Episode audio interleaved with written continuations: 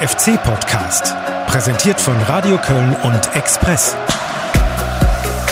Da sind wir wieder. Nach dem elften Spieltag. Alex ist natürlich wieder an meiner Seite.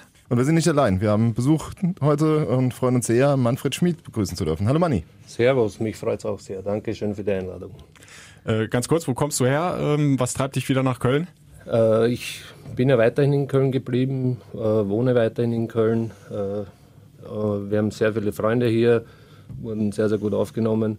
Äh, in der Zwischenzeit war ich jetzt ein paar Tage in Wien, ein paar Freunde besuchen, ein paar Spiele schauen, zwischenzeitlich immer wieder drinnen äh, versucht, mich weiterzubilden. Das heißt, andere Trainer zu treffen, Manager zu treffen und auch hospitieren beim FC Bayern München zum Beispiel. Ich denke, das hat mich sehr, sehr viel weitergebracht, sehr viel Spaß gemacht. Aber natürlich äh, wäre ich natürlich bereit für eine neue Aufgabe.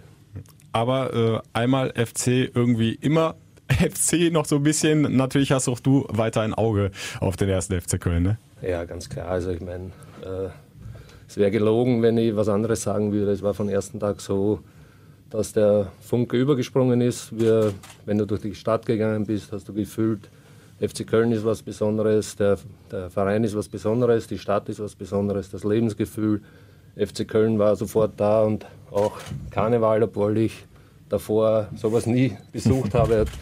Es hat mich erwischt. Ich bin mittlerweile Karnevalist und versuche da auch mitzumachen. Also wir fühlen uns sehr, sehr wohl. Wir sind vom ersten Tag an gut aufgenommen worden und dann kommt natürlich dazu, dass wir viele Freunde gefunden haben hier. Ich sehr, sehr gerne hier bin. Äh, natürlich war der Abgang dann schmerzlich, aber das gehört dazu im Profigeschäft. Äh, deswegen bin ich da auch niemandem böse und es war zu der Zeit dann, glaube ich, auch äh, gerechtfertigt.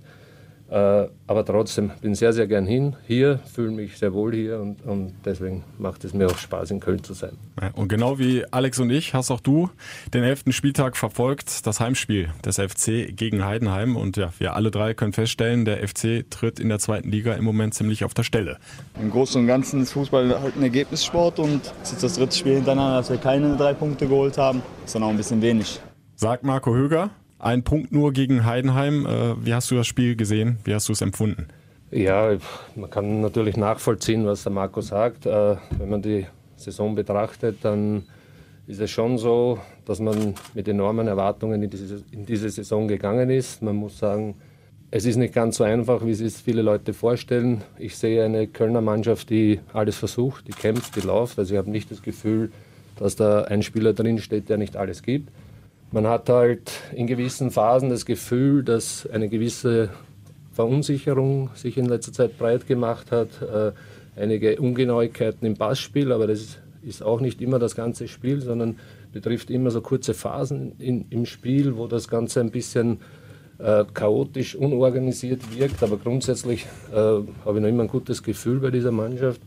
Ausschlaggebend für mich war vielleicht das Spiel gegen Paderborn wo man ein Spiel zweimal geführt hat, dann den Ausgleich geschafft hat, dann wieder hinten lag, dann in der letzten, äh, glaube in der 84. Minute noch den Ausgleich erhalten hat und, äh, und dann trotzdem noch alles geöffnet hat und nach vorgelaufen ist und dann noch zwei dumme, eine rote Karte, zwei dumme Tore bekommen hat und dann ist diese ganze Kritik an den FC entstanden.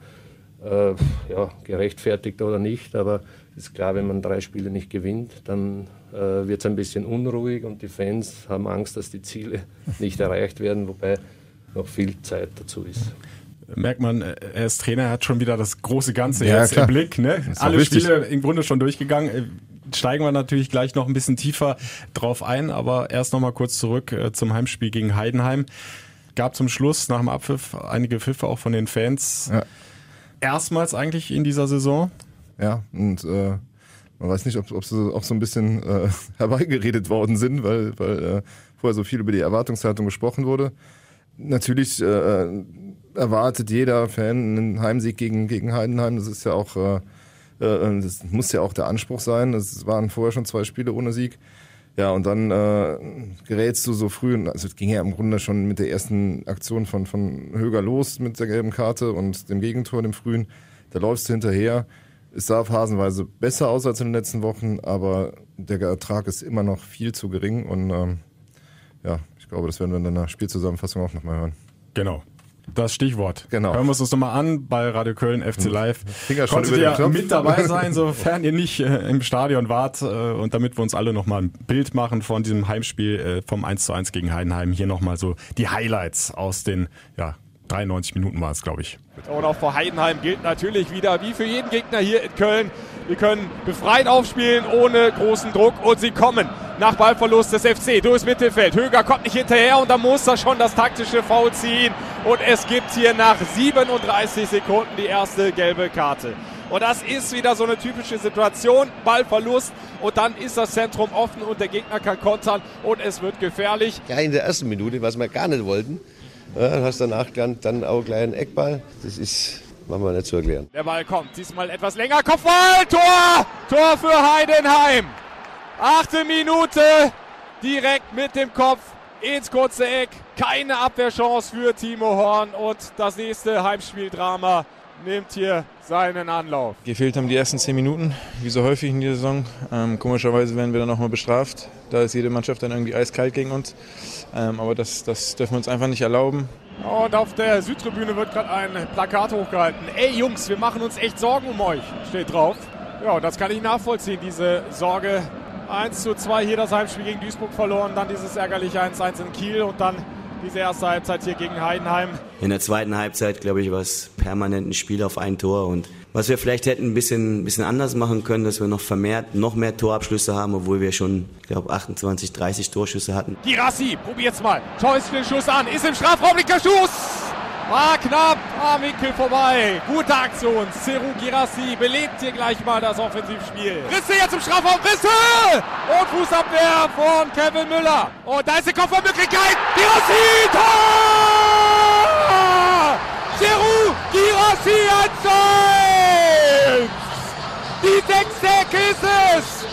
die im Netz landet. Wir hatten schon viele Torschancen. Es war nicht so, dass wir hätten kein zweites Tor schießen können. Aber vielleicht hat das letzte, letzte Fünkchen Glück dann in der einen oder anderen Situation dann gefehlt. Cordoba, guter Ballgewinn. Legt ab auf Drexler. Flanke kommt an den Fünfer. Und Giossi! Ja, wieder ist Kevin Müller unten. Volley genommen, volles Risiko. Klasse Aktion. Leider wird sie nicht belohnt. Ich kann meiner Mannschaft keinen Vorwurf machen.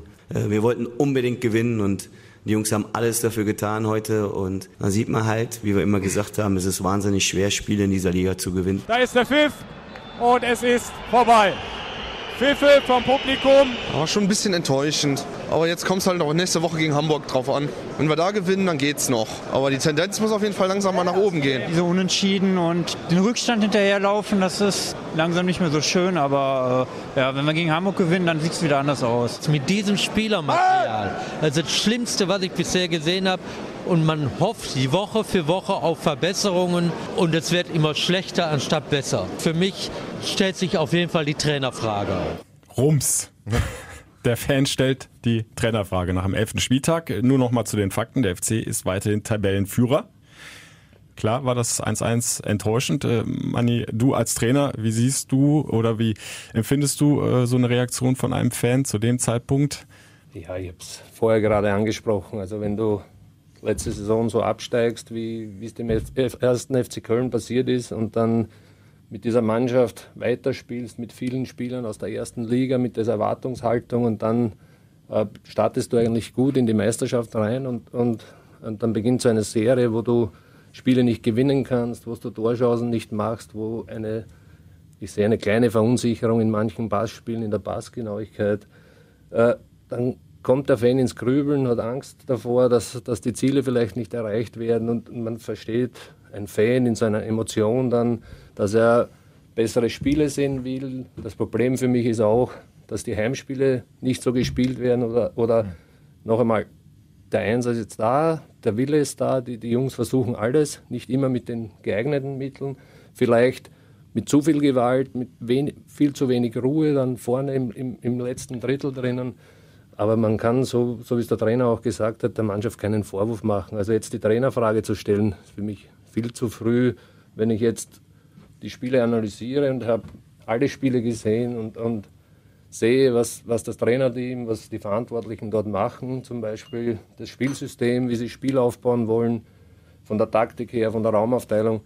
Ich sehe da einen Plan, ich sehe eine Idee, die nicht immer funktioniert. Vielleicht haben sich die einen oder anderen Mannschaften schon darauf eingestellt, das ist klar.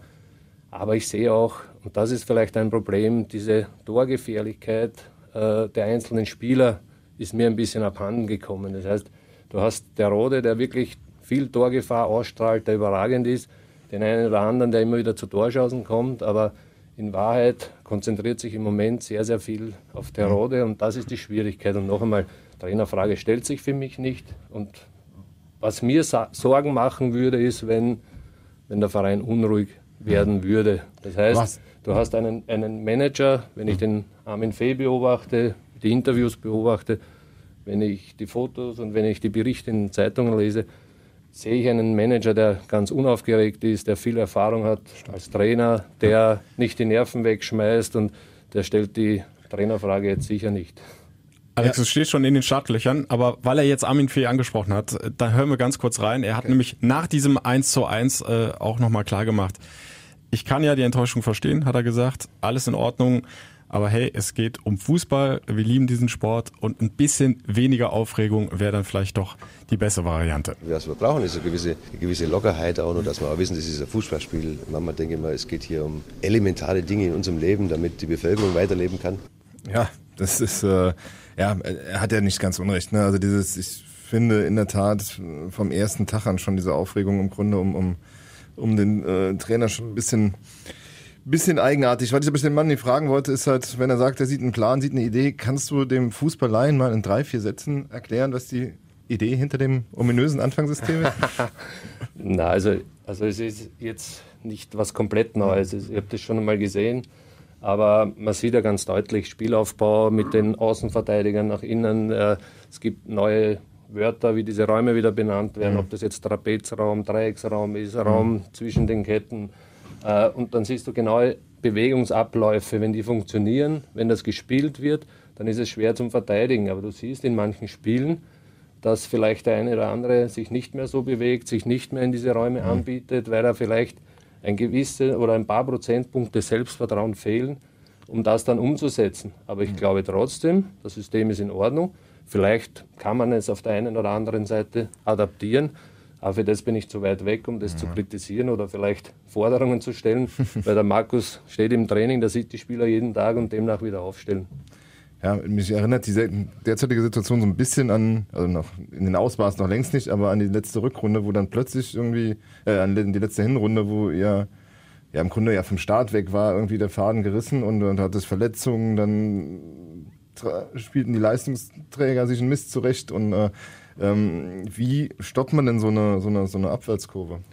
Ich glaube, dass es jetzt ganz, ganz wichtig ist und, und noch einmal, ich sehe Armin Fee mit verschiedenen Spielern mhm. sprechen beim Training, nach dem Spiel. Du musst in die Mannschaft reinhören, sehen, was sie fühlen für uns als, als Außenstehenden. Wir sehen eine schlechte Leistung, ein Spieler, mhm. der vielleicht nicht glücklich ist, komische Reaktionen, eine rote, gelbe Karte, wo man sich denkt, was ist da los? Aber als Trainer musst du gut beobachten. Es gibt viele Leute rum um die Mannschaft, vieles besprechen. Und die Spieler beschäftigt sowas schon. Also wenn ich jetzt bestreiten würde, dass es nicht so ist, wäre das gelogen. Ja. Du musst viele Gespräche führen. Du musst Dinge aufarbeiten, die so im Spiel passiert sind, die in den Heimspielen passieren zum Beispiel. Man kann das aufarbeiten, man kann den Spielern helfen. Also das sind nicht immer nur Idioten und Vollkoffer, die ihre Leistung nicht bringen wollen. Also ich breche da schon eine Lanze für die Fußballer, weil es ist nicht einfach, vor 50.000 reinzulaufen, wobei ich sagen muss, in Köln doch, weil, weil die Fans ja doch immer hinter der Mannschaft stehen. Jetzt glaube ich, das letzte Spiel war das erste Mal, wo Reaktionen gekommen sind, aber die haben schon in Köln ein feines Gefühl dafür, was die Mannschaft braucht. Und die braucht jetzt Unterstützung, ganz besonders in den Heimspielen, und die wird sie bekommen. Da steige ich direkt drauf ein. Wir haben ja die Hörer aufgefordert, äh, über Facebook mal ihre Meinungen loszuwerden, ihre Fragen. Und Manuel hat geschrieben, warum spielt der FC gerade zu Hause und gerade zu Beginn immer so fahrig? Das äh, spielt ja auch in dieses Thema rein. 50.000 hast du eigentlich im Rücken. Und die geben ja von ersten Sekunde an Gas, vor allem auf der Südtribüne. Und trotzdem, auch in diesem Spiel wieder, die ersten zehn Minuten, waren die irgendwie nicht äh, hundertprozentig da. Die Konzentration nicht. Wir haben es ja gerade gehört, 37 Sekunden hat's gedauert. Erstes taktisches Foul nach dem Konter, gelbe Karte. Und dann in der achten äh, war dann die Ecke schon drin zum 0-1. Wie, wie erklärt man sich sowas? Also ich weiß jetzt, weiß jetzt nicht, was in der Kabine vorher passiert, aber dass die Spieler unkonzentriert sind, nicht in das Spiel richtig reingehen. Äh, nach so einer Serie, wo man weiß, man muss jetzt liefern. Ich glaube, dass der Druck relativ groß ist in so einem Stadion. Das kann auch zu einer Belastung werden, mhm. wenn 50.000 so eine ganze Stadt hinter der Mannschaft steht und die anfeuert. Und dann gibt es auch immer wieder die Möglichkeit, dass eine Mannschaft einfach übermotiviert in ein Spiel reingeht, alles zerreißen will, jetzt, jetzt den Fans zeigen wollen, wollen wir, wir, werden, wir werden das Spiel von der ersten Minute dominieren, gewinnen, jeden Zweikampf gewinnen. Und dann passiert es halt, dass jemand einen falschen Laufweg macht, Räume öffnet und, und dann kommen dummen Fouls, dann, dann passiert es halt, dass du mit jeder ersten Aktion bestraft wirst und dann ist es schwer, wieder in das Spiel reinzufinden. Dann geht in den Köpfen das Denken wieder los, ah, scheiße, jetzt passiert uns das wieder, jetzt können wir wieder anlaufen und wieder äh, Gas geben. Und deswegen noch einmal ist es extrem wichtig, mit den Spielern darüber zu reden, zu diskutieren. Und das, was Armin Fee sagt, ist vollkommen richtig Fußball ist Entertainment. Wir wollen die Leute unterhalten, Spaß haben, aber es geht nicht um meine Existenz, um mein Leben und das muss in die Köpfe der Spieler rein. Und es gibt Fälle in Deutschland, was alles schon passiert ist und deswegen sollten wir uns besinnen und auch aufpassen, wie wir über die Spieler schreiben und diskutieren und wie wir die Spieler behandeln und auch beschimpfen teilweise. Und das gibt es starke Persönlichkeiten und Spieler, die damit nicht umgehen können. Und da bitte ich alle um Vorsicht und es ist notwendig, die Spieler zu unterstützen. Aber natürlich bekommt er gutes Geld und muss Leistung abliefern. Aber in erster Linie brauchen sie Unterstützung, das heißt vom Trainerteam, von den Fans, von allen rundherum. Aber ich denke, die bekommen sie ja auch äh, zumindest bislang noch, also die Nervosität. Gut, jetzt haben wir die ersten Pfiffe gehabt, aber wie gesagt, ich habe so ein bisschen den Eindruck, man hat sich die selbst herbeigeredet durch dieses äh, ganze vorher äh, drauf rumreiten auf der Erwartungshaltung. Ähm, äh, wie hast du das als, als Trainer hier in Köln gespürt? War die Erwartungshaltung immer so groß, dass man quasi mit einem Rucksack in die Heimspiele reingegangen ist?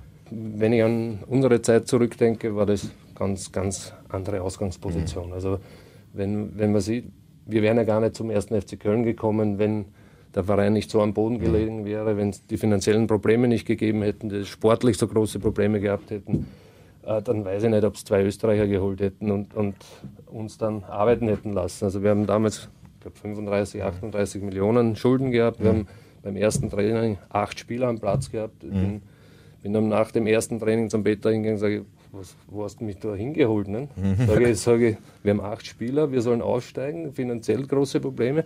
Und wir haben sie dann zusammengesetzt, geredet, was können wir machen. Da haben wir sukzessive diesen Verein versucht aufzubauen, gemeinsam mit allen anderen Verantwortlichen, die bei uns dabei waren. Aber noch einmal, diese Ausgangsposition war ganz, ganz anders. Die Erwartungshaltung war eine andere. Mhm. Und wir haben dann versucht, über stabiles Spiel, mhm. über starke Abwehr, das Spiel zu verbessern und nach vorne zu tragen.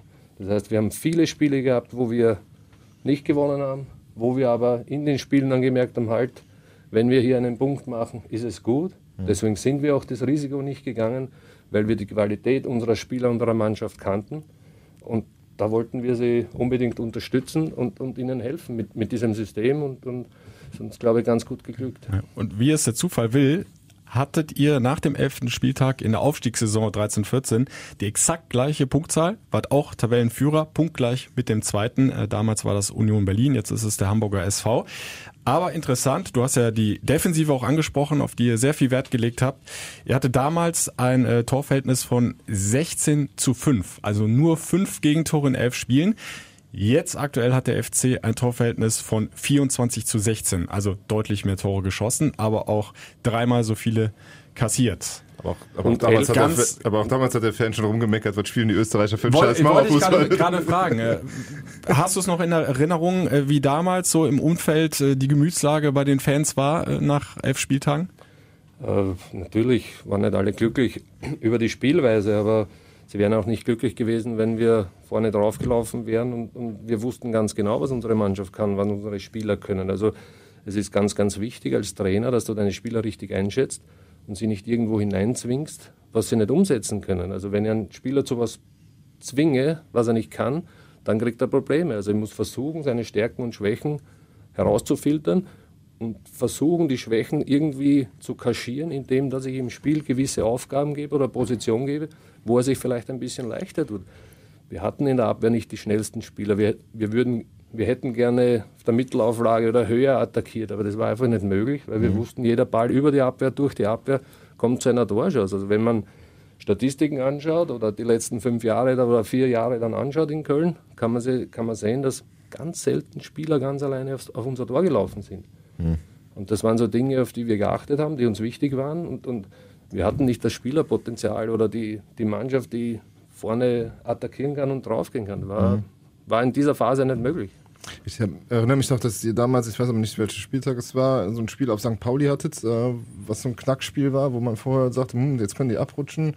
Äh, ich glaube, St. Pauli hätte vor euch kommen können und so. Und da habt ihr so ein Ausrufezeichen gesetzt. Ist vielleicht, äh, jetzt greife ich mal ein bisschen vor und lasse das Pokalspiel mal weg, aber ist vielleicht Hamburg wieder so ein Pflaster, wo du so jetzt ein Ausrufezeichen setzen kannst und den Glauben wieder zurückbekommen kannst? Auf jeden Fall. Also ich glaube, du brauchst, brauchst jetzt wieder ein Spiel, der ein bisschen äh, diesen Knoten öffnet, diese Verunsicherheit, würde ich es gar nicht so nennen, aber, aber dieses letzte Selbstvertrauen, gewisse Situationen zu lösen, gewisse Situationen anzunehmen und, und eins gegen eins Situationen zu spielen. Und man versucht halt als Spieler dann, ich weiß das aus eigener Erfahrung, bisschen weniger Fehler zu begehen, mehr auf Sicherheit zu spielen. Und dann brauchst du natürlich so ein Spiel. Also ich glaube auch, dass zum Beispiel Schalke im Pokal so eine Geschichte werden kann, weil, weil ja. wir halten nichts davon, dass man sagt, man hat nichts zu verlieren. Man hat natürlich was zu verlieren, aber das ist eine Mannschaft, die auch nicht gerade vor Selbstvertrauen ja. strotzt und, und glaube, dass das dem ersten FC Köln entgegenkommen kann. Von der Spielanlage kann man das wieder anders gestalten und, und da könnte es passieren, dass dann der Knoten platzt. Ja, Markus Anfang hat ja am äh, Sonntag beim Auslaufen, beim ja. regenerativen Training, äh, glaube ich, auch gesagt, äh, klar haben wir was zu verlieren. Ich will als Fußballer immer jedes Spiel gewinnen und natürlich auch gegen Schalke, auch wenn die Erstligist sind. Muss im Grunde ja auch äh, immer der Anspruch sein, wenn man in so ein Spiel reingeht, oder? Ich glaube, äh, ich kenne viele Trainer oder viele Mannschaften, die, die mit, diesen, mit dieser Einstellung reingehen und, und viele Mannschaften sind auch erfolgreicher mit dieser Einstellung, wenn ich, wenn ich sage, ich möchte jedes Spiel gewinnen.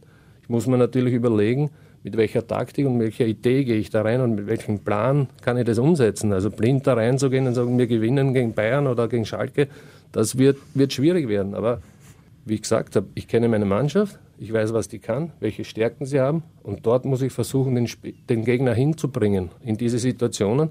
Dann kann ich vielleicht was, was lösen und solche Spiele gewinnen. Also blind drauf loszulaufen wird schwierig. Man hat gegen Schalke aber das Gefühl, ähm, wenn du dich noch an deine Zeit erinnerst hier, äh, gegen die geht irgendwie immer was. Ne? Also irgendwie äh, liegt Schalke dem FC oder meine ich das nur? Na, ich denke, dass, dass, dass Schalke natürlich eine sehr gute Mannschaft, ein toller Verein ist mit einer riesen Infrastruktur, alles, da brauchen wir nicht drüber diskutieren. Aber sie haben im Moment auch ihre Probleme. Und wenn man sich die Spiele ansieht, sieht man ja, äh, wo die Probleme liegen. Wenn sie Raum und Platz haben hinter der Abwehr, wenn sie mit Tempo umschalten können, wenn, wenn sie diese Möglichkeiten haben, dann kommen sie so wie jetzt im Europacup immer zu Chancen und sind gefährlich. Wenn die Räume eng sind, das ist ganz egal auf welcher Höhe, du musst dir das zutrauen, dass die Mannschaft kompakt ist, komplett eng ist. Wenn du in die Zweikämpfe gehst und sie nicht spielen lässt, dann haben sie nicht diese Spieler wie Bayern München, die 1 gegen 1 Situationen mhm. lösen können. Also der eine oder andere sicher, mag diese Qualität nicht mhm. schmälern. Aber bei Bayern ist es so, dass der durch zwei Spieler durchgehen kann und das Spiel alleine entscheiden kann. Das Gefühl habe ich im Moment bei Schalke nicht, weil auch gewisse Leistungsträger aus dem Vorjahr heuer nicht so funktionieren wie ein Burgstaller oder Naldo oder alle, wie sie heißen. Und deswegen bin ich überzeugt, dass der FC da was holen kann. Und, und Schalke schießt keine Tore. Riesenproblem in dieser Saison. Ich glaube fünf, oder? Fünf Tore, glaube ich. Ja. Äh, wir reden vom deutschen Vizemeister der vergangenen Saison, der auch Champions League spielt. Und äh, ich habe das Auswärtsspiel jetzt in Leipzig gesehen. 56 äh, Prozent Passquote. So haben es die Kollegen von Sky ausgerechnet. Experte Hamann hat gesagt, unterirdisch für den deutschen Vizemeister. Also da scheint einiges im gesamten System auch nicht zu stimmen bei Schalke, oder? Ich würde jetzt nicht sagen, dass das System irgendwie nicht stimmt. Wenn man, wenn man sich die letzte Saison anschaut, die Spielanlage ist nicht auf Ballbesitz ausgelegt. Hm. Sie haben viele Spiele gewonnen, wo sie tief gestanden sind. Dreierkette, eigentlich Fünferkette, mit drei davor, zwei Spitzen, äh, immer wieder ein bisschen variiert. Aber das Spiel war nicht auf Ballbesitz ausgelegt. Es war kompakt. Köpft Naldo einen Eckball rein. Ja. Sie waren sehr, sehr Der gut. jetzt verletzt ist. Ja, genau. Bei Standard sehr, sehr gut und, und, und immer wieder gefährlich nach vorne mit Umschaltspiel und auf das haben sich die Gegner mittlerweile eingestellt. Und, und so wie es halt bei Schalke gelaufen ist, schlecht in die Meisterschaft gelaufen, dann kommt der Kopf wieder dazu, dann funktionieren die einfachsten Dinge nicht, dann gibt es dumme De Gegentore und, und dann beginnt das Ganze zu laufen. Ja. Wir wollen gar nicht so viel in der Vergangenheit rumgraben, weil das, glaube ich, schon tausendmal besprochen worden ist. Aber weil es Schalke ist, deine Gefühle bei dem letzten Spiel, als, er das, als der Peter das Kappel gezogen hat, kannst du die noch mal kurz beschreiben?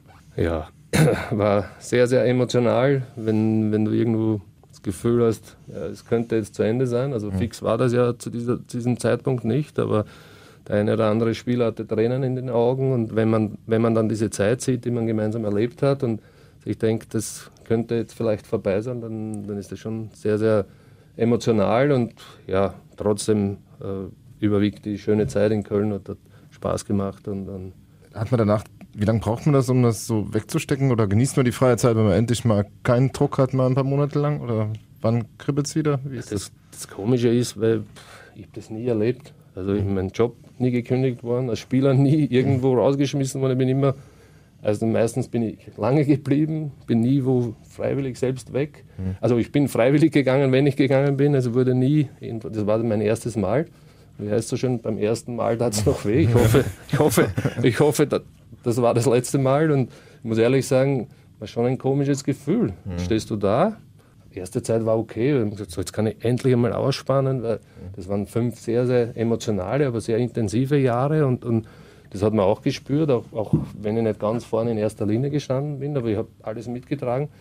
Und dann habe ich mir schön Urlaub gemacht, dann habe ich Dinge gemacht, die ich vorher nicht äh, machen konnte. Ich war Hochzeiten, Freunde, Geburtstagsfeiern, die finden ja immer statt, wenn du spielst. War eine Woche Golf spielen auf Mallorca, Boot fahren oder Schiff fahren und und dann kommt die Zeit, Vorbereitung ist vorbei, Meisterschaft startet und du stehst da und denkst, dir, okay, was, was mache ich denn jetzt? Ne? Und dann bin ich hergegangen und habe gesagt, ich wollte schon immer mal hospitieren gehen. Mhm. Bin zu den Bayern gefahren, habe mir Damenfußball angeschaut, U14, Deutsch, äh, U17 national in Deutschland, die Amateure angeschaut, die österreichische Bundesliga, versucht mich da wieder weiterzubilden. Und dann habe ich mich zu Hause hingesetzt und gesagt, okay, jetzt hast du jahrelang Dinge gelernt, Dinge analysiert, zusammengeschrieben.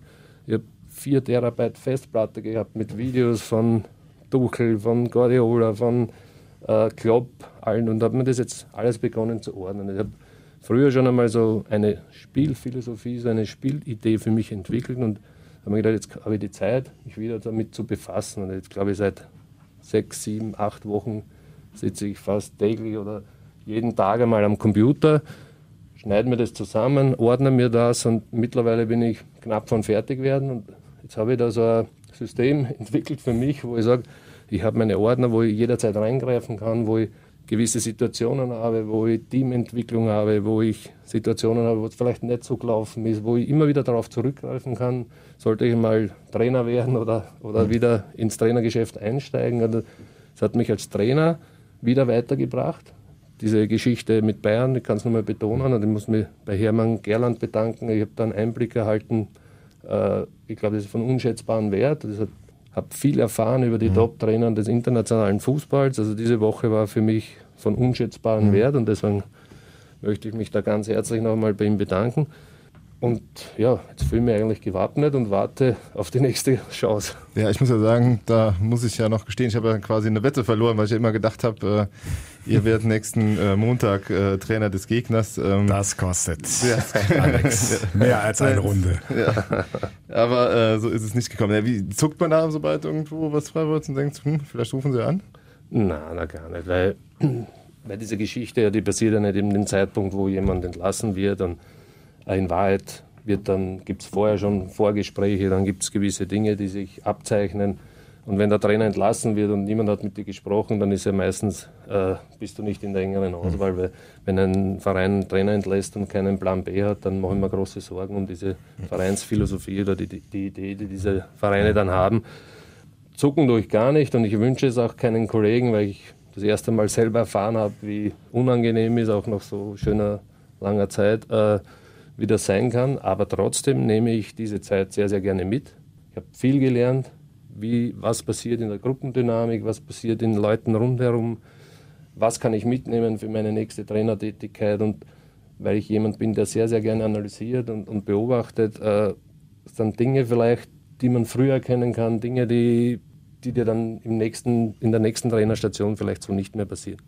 Nur eine böse Frage auf Lager, bevor du weitermachst. Äh, du hast ja auch sehr viel Spaß mit Anthony Modest gehabt. Der trainiert hier schon eine ganze Weile beim FC in der U21. Ähm, du kennst ihn ja super gut. Ich glaube, der würde lieber heute als morgen für den FC spielen. Ne?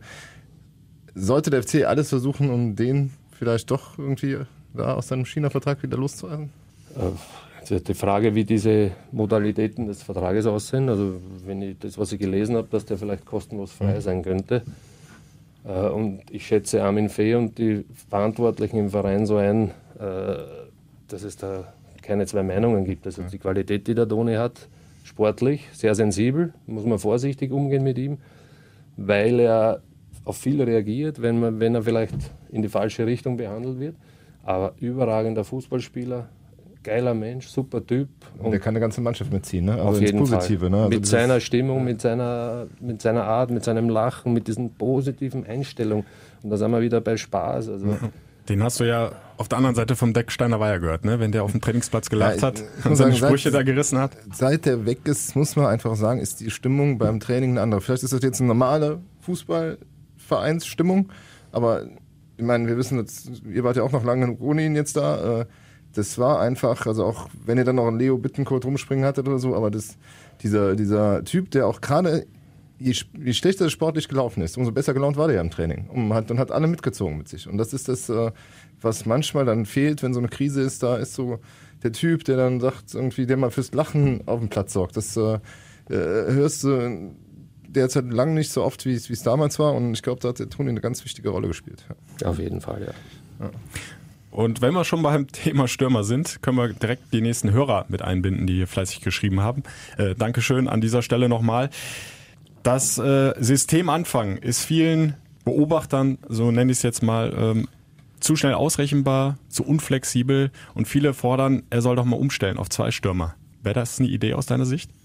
Ich, ich würde das nicht ausschließen. Äh, jetzt ist nur die Frage, der Trainer Anfang steht jeden Tag beim Training, beobachtet die Spiele, beobachtet das Training, ist nah dran an den Spielern, wie fit sie sind. Äh, du hast mit Gyrassi, mit, mit Cordoba drei, drei und, und mit der Rode drei Stürmer, die sicher gewisse Angst ausstrahlen beim Gegner und, und vielleicht reagieren die dann anders und vielleicht in so einer Phase, wo der Rode auch nicht so trifft und sich alles auf ihn fokussiert, wäre es vielleicht gut, wenn du einen zweiten, dritten Spieler da hast, der vielleicht Torgefahr ausstrahlt. Aber ich gehe davon aus, dass Markus Anfang nicht, nicht äh, die Best, äh, dahergeht und die besten Spieler vielleicht nicht aufstellt. Also ich, vom Gefühl her glaube ich, dass vielleicht irgendwas im Training oder im Spiel ihm, ihm nicht passt, aber zweiter Stürmer ist natürlich eine Option und, und äh, kann man sich überlegen. Nur die Frage ist, wie das dann das Mannschaftsgefüge generell ändern würde. Ja, ich habe ja gestern mit ihm auch mal drüber gesprochen, aber da, da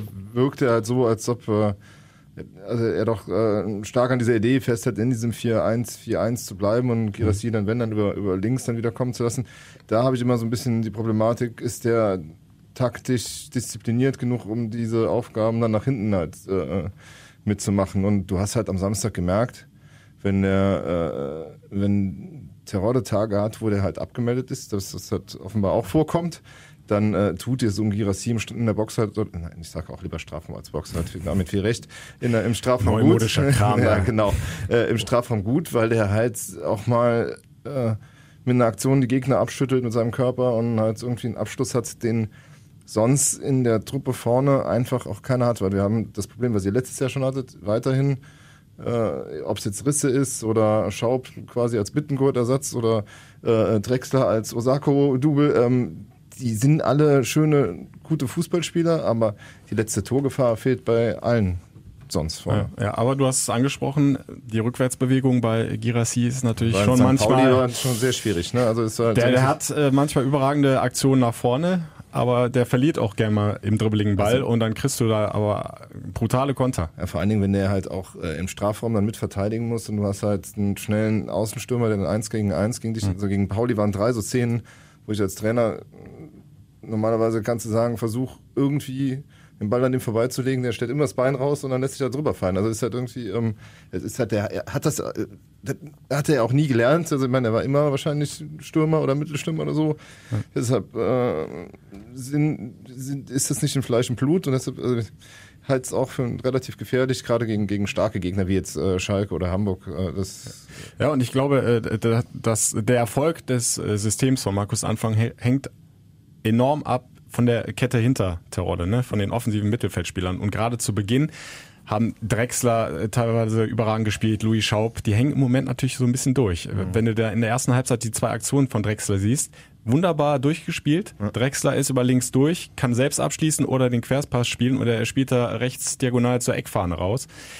Ist ihm in den ersten Spieltagen nicht passiert, im Moment bisschen der Wurm drin. Louis, ja, du brauchst halt diese ja. Torgefahr natürlich auch von der, von der Kette hinterm Stürmer. Ja, und Louis hat auch viel brotlose Kunst dabei, das sieht alles super ja. aus. Äh, du kennst ihn als Wiener mit Sicherheit ganz gut. Äh, ja, ich, ich, ich, kenne Louis sehr, sehr gut. Also, also nicht vom Persönlichen her, sondern von seiner Spielart. Ich habe viele Spiele von ihm gesehen und ist einer der besten, technisch einer der besten österreichischen Fußballer.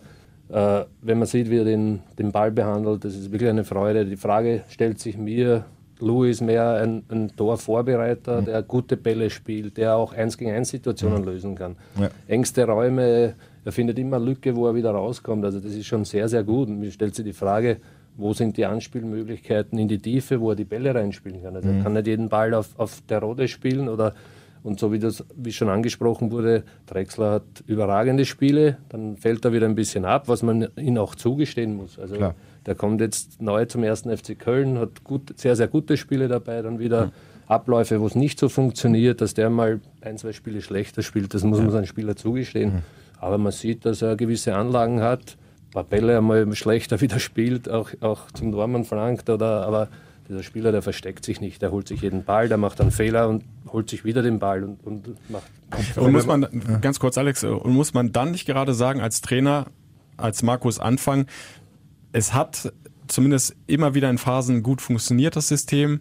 Die Offensive war teilweise richtig stark. Äh, ich sag's nochmal, 24 geschossene Tore nach elf Spielen, spricht ja auch eine deutliche Sprache. Muss man gerade dann nicht sagen, auch wenn es jetzt mal nicht so läuft, ich ziehe mein äh, System, meine Idee vom Fußball durch. Klar, es gibt immer ein paar Stellschrauben, die dreht ja auch Markus Anfang, aber ähm, dann einfach auch knallhart seine Linie weiter zu verfolgen, sich jetzt von außen die, da nicht äh, zu viel reinreden zu lassen. Ich habe jetzt nicht so das Gefühl gehabt, dass er knallhart sein System durch, durchzieht. Also ich habe das nur von außen gesehen, aber also ist er, er, er, er modifiziert das ja, aber ja, muss genau, man, aber er ist, ja ist jemand, das nicht wichtig als Trainer? Also das war meine Frage, ist es nicht wichtig als Trainer, da auch wenn es jetzt mal nicht läuft, drei Spiele in Folge jetzt nicht zu gewinnen, zu sagen, ich bin davon überzeugt, das funktioniert und und das das ziehen wir jetzt auch so durch und es wird auch wieder funktionieren. Also dass du dir da nicht so viel reinquatschen lässt und äh, dich nicht so von Stimmungen dann von außen auch treiben lässt. Ich glaube, dass es sehr, sehr wichtig für ihn ist, äh, sein System, das er für sich entwickelt hat, mit seinem Team entwickelt hat, äh, natürlich durchzuziehen, wenn er davon überzeugt ist. Das muss er auch sein. Wenn er das nicht ist, wäre es schlimm. Er wird auch Optionen an. Da gehe ich davon aus, dass er gewisse Dinge anders spielt, die vielleicht manchen auf der Tribüne oder uns gar nicht auffällt, weil er, weil er einfach Dinge modifiziert. Und das Gefühl habe ich auch, dass er versucht hat, eine Spitze einmal dazu zu geben. Dann hat er versucht, äh, nicht mehr am Mann zu decken, mehr im Raum zu decken. Also ich glaube, dass, dass sie schon auf der Suche sind nach Stabilität. Das heißt, das hat alles begonnen. Nach vorn das Spiel war ja lange Zeit wirklich, wirklich gut. Viele, viele Torchancen. Mhm. Sie haben die Tore dann nicht gemacht. Nach hinten waren sie sehr, sehr auffällig. Da geht es mit einer äh, Restabdeckung nach hinten, mit Stellungsfehlern, mit, mit äh, Dingen, wo sie sich nicht rausattackieren trauen, wo sie, wo, sie, wo sie nicht so drauf waren. Das heißt, wenn du Situationen hast, die dann irgendwo nicht mehr so funktionieren, dann geht es um zwei, drei Meter, wo du vielleicht nicht das Selbstbewusstsein hast, da drauf zu gehen auf den Gegenspieler, früher Paderborn zu attackieren. Da, da genau. Das ist ein bisschen der Schlüssel. Da ne? wurde es dann deutlich. Also, Aber es hat sich ja seitdem ja auch äh, geändert, muss man einfach auch sagen. Ja, Sie kriegen also jetzt nicht mal diese äh, massenhaft Konter gegen sich. Genau. Äh, die Gegentore fallen eigentlich fast immer nach individuellen Fehlern und das hat äh, bekanntlich ja, überhaupt nichts mit dem System zu tun. Wenn er zum Beispiel genau. auch dieses, äh, seit Sali drin war, dann hat er, also in Kiel, hat er den ja quasi schon als zweiten Sechser, Sechser dazugezogen, weil weil genau. er gesehen hat, dass der Marco ja spielerisch sicher gut, super ist, aber halt auch gewisse, also als alleiniger Sechser Probleme hat, alles zuzulaufen. Also das ist, äh, das ist, äh, da sind ja schon Justierungen da. Es ist ja nicht so, dass er völlig borniert äh, Spiel für Spiel, für Spiel ja. laufen lässt. Also das ist ja auch, das, das, das kann man ihm ja nicht vorwerfen. Ne? Das, also, das hätte ich ja auch so gesehen. Ja, ne? ja genau. Und es halt nur. Ähm, es braucht halt auch alles seine Zeit.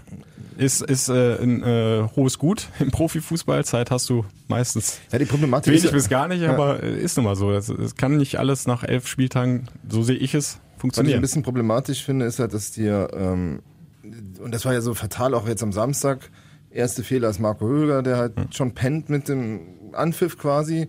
Dann, dann dieser Doppelblackout von, von, von, von Jonas, dann nachher später der Zischos, der fast Eigentor macht. Also dass hier gerade die, die, die, die Erfahrenen, die Größten in deiner Truppe ein bisschen wackeln. Also dass zum Beispiel Jonas nicht schafft, im Grunde dem Spiel wirklich einen Stempel zu geben als der Nationalspieler, der eigentlich vorne weggehen soll. Ist natürlich auch schwierig links hinten, aber das macht es halt schwierig, weil dann äh, du hast halt einige junge Spieler, aber von denen kannst du ja nicht, nicht jetzt verlangen, dass sie quasi vorne weggehen, sondern Du brauchst ja die, die Routiniers, gerade in der zweiten Liga. Ne? Ganz kurz nur, Vanessa Gerhardt hat das genau so geschrieben äh, auf Facebook, äh, die anscheinend fehlende Kommunikation zwischen unserer Abwehr und auch dem Torwart Timo Horn. Also du hast ja dieses fast Eigentor von ja. Schichos angesprochen. Ja. In Kiel hatten wir diesen äh, Patzer, fehlende Abstimmung, Meret, Horn. Mhm. Muss vielleicht einfach noch auch mehr geredet werden in der Mannschaft. Das war euch ja, glaube ich, immer sehr wichtig, die Kommunikation untereinander, ne? Auf jeden Fall. Ich glaube, ich glaub, dass geredet wird. Man, dass wir das außen nicht hören, ist ganz normal. Aber ich glaube, dass das ganz eine wichtige Sache ist, dass man auch im Ballbesitz schon redet, gewisse Restabsicherung hat, äh, seine Spieler einteilt. Welche Spieler das dann machen, ich weiß hundertprozentig, dass ein, ein Jonas Hector sehr, sehr viel redet, dass ein Marco Höger die Mannschaft einteilt, auch ein Timo Horn von hinten, der ist halt relativ weit weg. Also ich, ich glaube nicht, dass die nicht miteinander reden. Mhm. Aber so, wie Sie es ja schon angesprochen haben, es passieren halt einfache Fehler, die werden sofort bestraft und, und das ist halt dann bitter. Ne?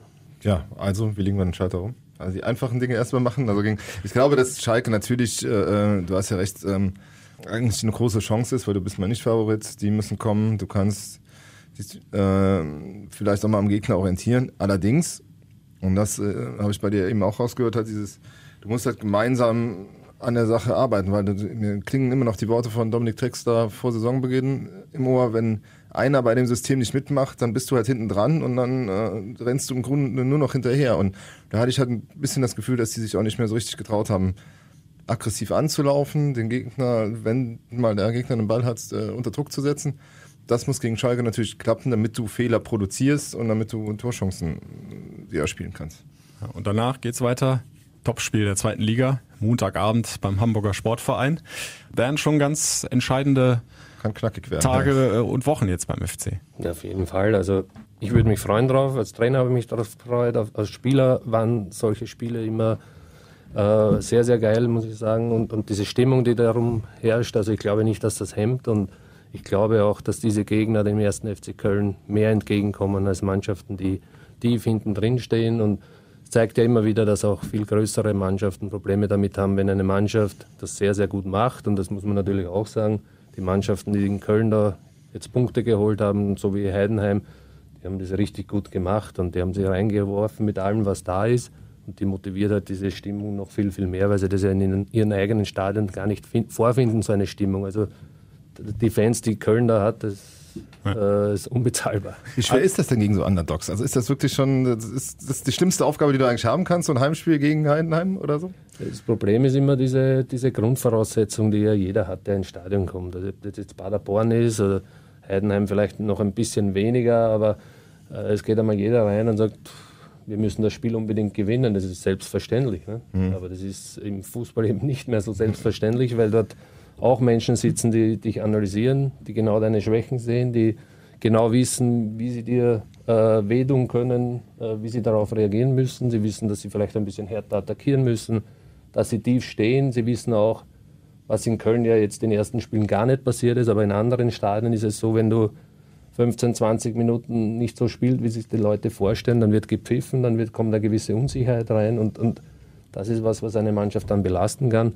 Aber wie gesagt, äh, ich sehe nicht schwarz, ich, ich, sehe das immer noch positiv und ich bin jemand, der sehr, sehr positiv denkt. Der erste FC Köln ist am ersten Platz Das Spiel ist nicht so, wie wir und alle sich das vorstellen, auch der Trainer und Armin Fee nicht, da bin ich überzeugt davon.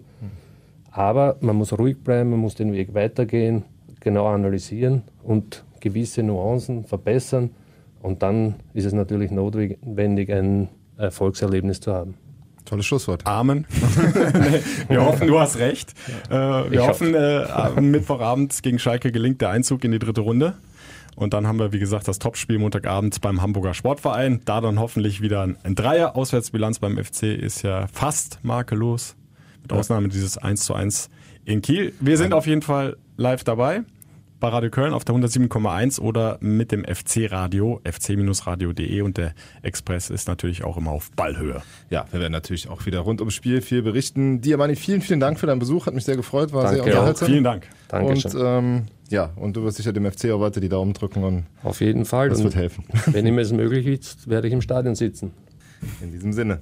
Mardiot. Der FC-Podcast. Präsentiert von Radio Köln und Express.